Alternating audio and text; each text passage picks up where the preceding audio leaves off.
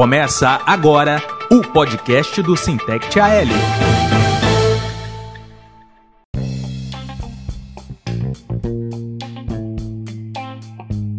Fala companheirada, é um prazer imenso receber mais uma vez cada um de vocês aqui no podcast do Sintec AL, episódio de número 17. E nesse episódio de número 17, a gente vai tratar de basicamente três temas.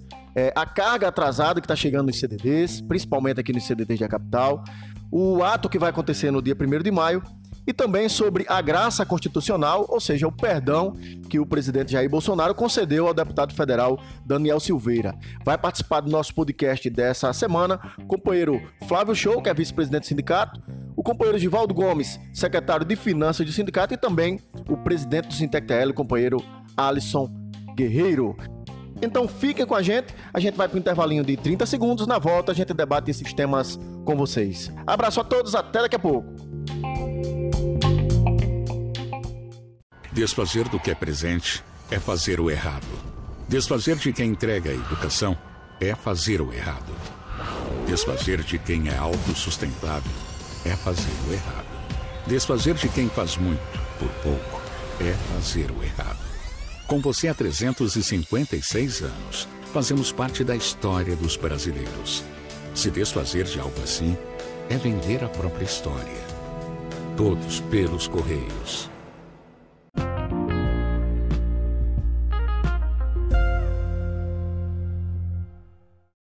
Voltamos para o nosso primeiro bloco. E nesse primeiro bloco, a gente vai tratar sobre a carga atrasada que está chegando nos CDDs, em todas as unidades, na realidade, do estado de Alagoas. Companheiro Givaldo, isso é um problema que já vem recorrente. Nós fizemos reunião com o superintendente, cobramos um posicionamento da superintendência para resolver esse problema. Fizemos já duas matérias e até agora o problema não foi resolvido, não é isso, Givaldo? É isso. Bom dia, Altanes. Bom dia, companheiros e companheiras. Realmente, você usou uma palavra corretíssima aí. Recorrente. Agora, Altanes, eu estou achando que está se tornando rotina. Um serviço péssimo, né, diga-se de passagem. Os Correios foi uma empresa que sempre é, prezou, sempre prestou um bom serviço à, à nossa sociedade alagoana e brasileira. E agora estamos aqui diante de uma superintendência que estava mostrando-se incompetente de não administrar bem essa parte postal, porque o cliente, Altanes, ele quer um retorno, quer um feedback de qualidade. A carga chegando, já se começou pelo IPTU, quando nós denunciamos aí, chegando no mesmo dia para se distribuir no mesmo dia. Isso não existe. Então, é uma coisa que a gente espera que a superintendência saia da cadeira, e vá fazer o serviço de forma correta, com competência. Pelo que está vendo, o superintendente quer deixar se tornar rotina um serviço de péssima qualidade, companheiro.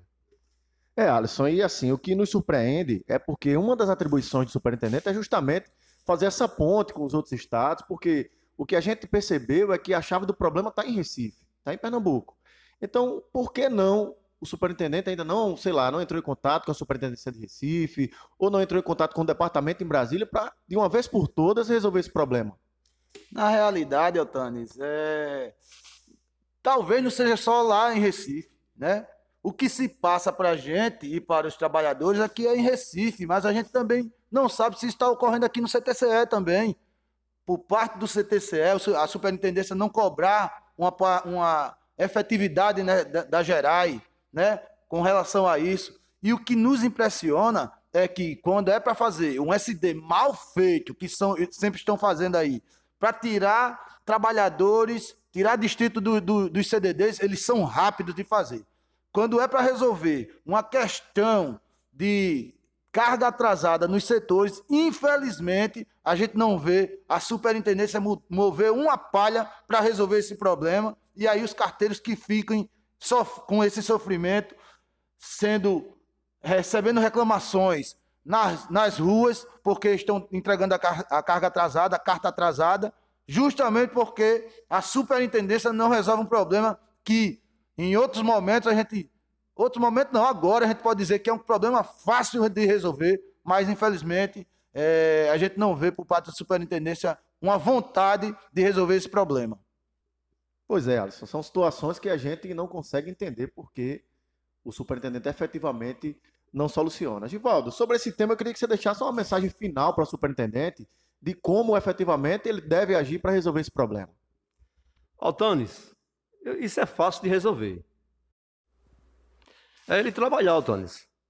Sair da zona de conforto, é, abraçar a causa que está aí prejudicando a nossa sociedade e trabalhar. Deixar de passear a, nas praias belíssimas que a gente tem aqui. É botar a mão numa massa mesmo e trabalhar, Altanes. É isso aí. Então esperamos mais uma vez que o superintendente age e resolva de forma definitiva esse problema.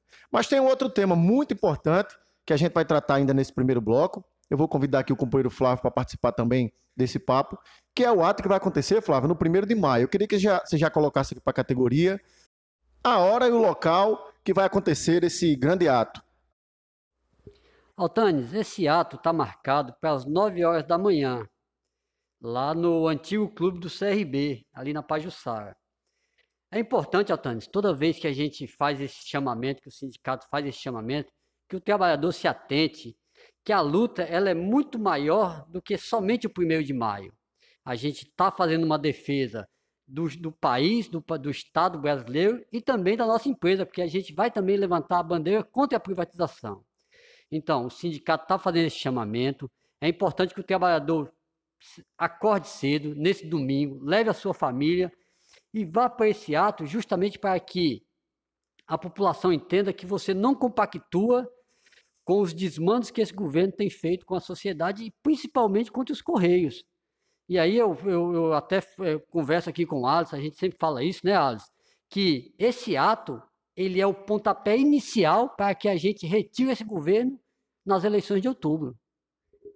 Verdade, Flávio.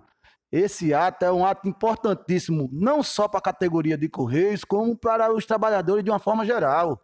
Hoje o país vive um país onde a fome é, assola todo o país, né?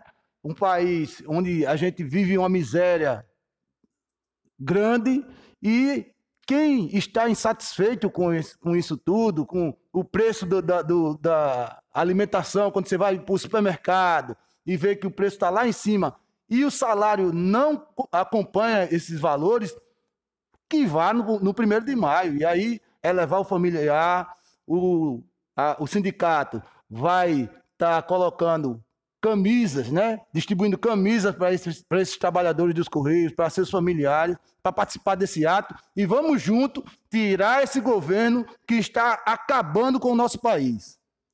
Flávio, é, e para nós, trabalhadores dos Correios, é, é, que é fundamental participar desse ato, porque nós sempre fazemos questão de frisar.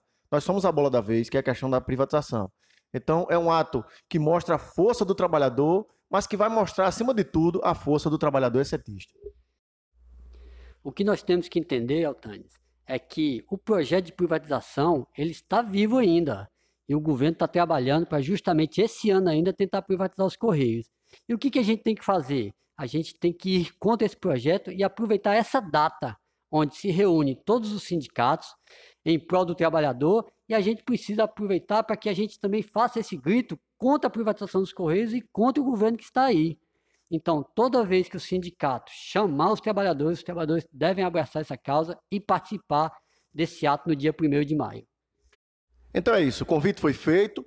O ato será no dia 1 de maio, que é um domingo, a partir das 9 da manhã. A concentração vai acontecer em frente ao antigo clube do CRB, ali na Paz do Sara. Lembrando que os trabalhadores dos Correios serão presenteados com uma camisa específica que o sindicato mandou fazer, confeccionar para distribuir junto aos trabalhadores dos Correios. É importantíssima a presença de todos vocês e fundamental também que você leve sua família para fazer parte desse grande ato.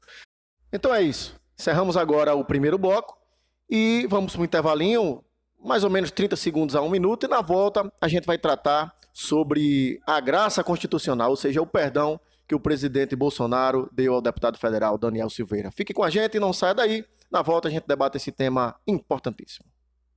Em 2021, o ministro que topa tudo por dinheiro, Fábio Faria, falou as seguintes bobagens. A queda da receita dos Correios desde 2015 é de 43%. A receita cresceu bem menos que a inflação. A nossa grande preocupação é com essa queda acentuada que nós estamos tendo em relação a encomendas. É, não é bem assim. Cerca de 500 milhões de objetos postais por mês, desses, 25 milhões são encomendas. Também no ano passado, ela, Marta Celier...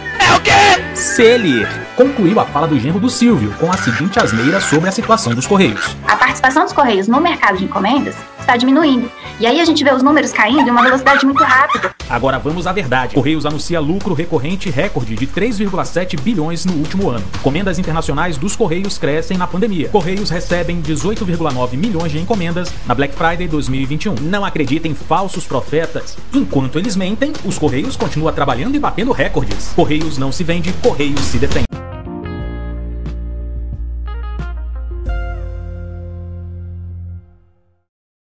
Voltamos para o nosso segundo bloco. E nesse segundo bloco, a gente vai tratar sobre a graça constitucional que o presidente Jair Bolsonaro concedeu ao deputado Daniel Silveira. Flávio, eu queria que você falasse sobre justamente sobre esse tema, é, lembrando que o STF condenou o deputado Daniel Silveira e em menos de 24 horas depois, o presidente Bolsonaro deu esse indulto, vamos chamar de indulto, né? O que é que aconteceu efetivamente, Flávio? É isso mesmo, Antônio. Vamos chamar, vamos chamar de perdão, né? Perdão. A gente tem que, que dizer o seguinte: bandido bom é bandido solto, pelo menos para o presidente Bolsonaro. Em menos de 24 horas, Altano, depois do STF ter condenado o deputado, e, e diga-se de passagem, é, não foi uma simples condenação. Por 10 votos a 1, ele foi condenado. Agora veja, Altanes, para comprar a vacina, para combater o Covid, o presidente demorou mais de seis meses para responder um e-mail da Pfizer, um simples e-mail. E aí, para editar um, um, um, decreto, em menos de 24 horas, ele, ele, ele solta o, o deputado Daniel Silveira, que foi condenado pelo STF. Então, a gente está vendo que a lei não é para todos. Inclusive, eu acho que o Alisson concorda comigo nessa razão de que a lei serve para alguns, para outros não serve. É verdade, Flávio. A lei só serve para os inimigos deles, né? Os inimigos do Bolsonaro, é, os rigores da lei. Os amigos, os favores, né?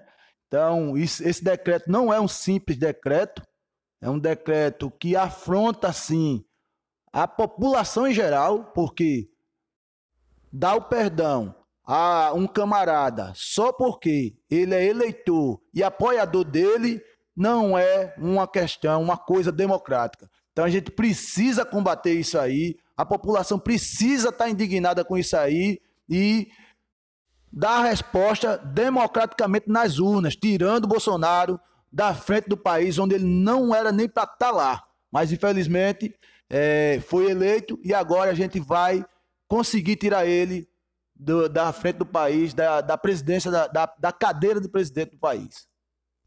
Então é isso. Assim, o interessante, companheiros aqui que estão com a gente, quem está nos ouvindo, é os apoiadores de Bolsonaro eram favoráveis à condenação em segunda instância, né, que o cara não tivesse mais recurso. E o caso do Daniel Silveira, que é um caso que já estava na última instância, os apoiadores batem palma que o Bolsonaro criou a quarta instância, né? Criou uma instância superior ao STF para dar um perdão a um condenado na, na instância maior da justiça do nosso país. E isso escancara mais uma vez as inconsistências desse governo e de seus apoiadores. Mas eu tenho certeza que com a eleição de outubro, nós mudaremos o rumo do nosso país e traremos de volta um governo efetivamente democrático para acabar com esse tipo de absurdo que aconteceu com esse indulto do deputado Daniel Silveira.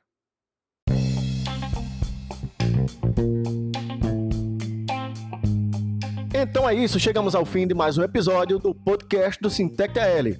Gostaria de agradecer aqui os companheiros que abrilhantaram o nosso podcast, como sempre. Companheiro Flávio, muito obrigado pela presença. Valeu, Altanes. Companheiro Givaldo, valeu aí pelas contribuições. Valeu, Altanes. Até a próxima. Obrigado, companheiro Alisson. Abraço a todos e todas. E vocês que estão nos ouvindo, continuem acompanhando os nossos podcasts. Divulgue esse podcast nas suas redes sociais e também Acompanhe nossas redes sociais, nosso site, para sempre se manter bem informado. Um grande abraço a todos, até o próximo episódio. Valeu!